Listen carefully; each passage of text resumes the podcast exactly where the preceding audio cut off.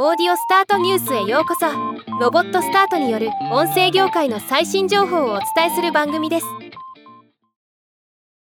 ポッドキャスト配信ネットワーク運営のポッドキャスト1が2024年会計年度第3四半期の業績を発表しました。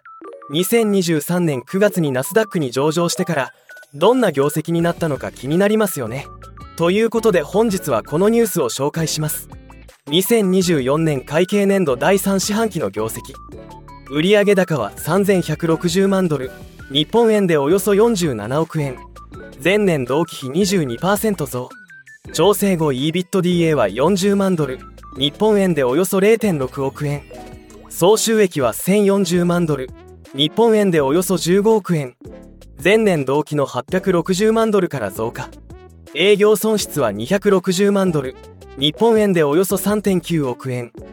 前年同期の73万ドルから営業損失は拡大。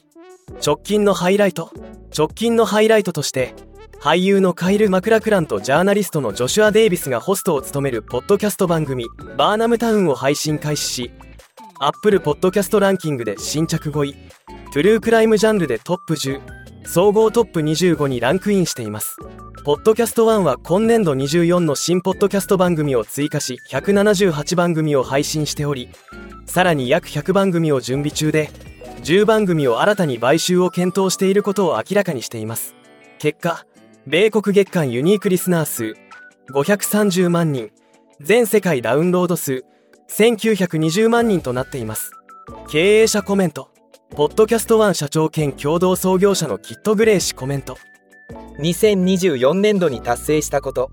そして2025年度に達成することに非常に興奮しています。オーガニックな成長とポッドキャスト番組やポッドキャストネットワークの買収。その他の提携機会を通じた変革の機会を組み合わせることで当社は新たなマイルストーンを達成しかつてない高みに到達することができるでしょう。ポッドキャストワン親会社ライブワン CEO のロバート・エリン氏コメント。2024会計年度末に近づくにつれ、我々は目標を達成しているだけでなく、上回っています。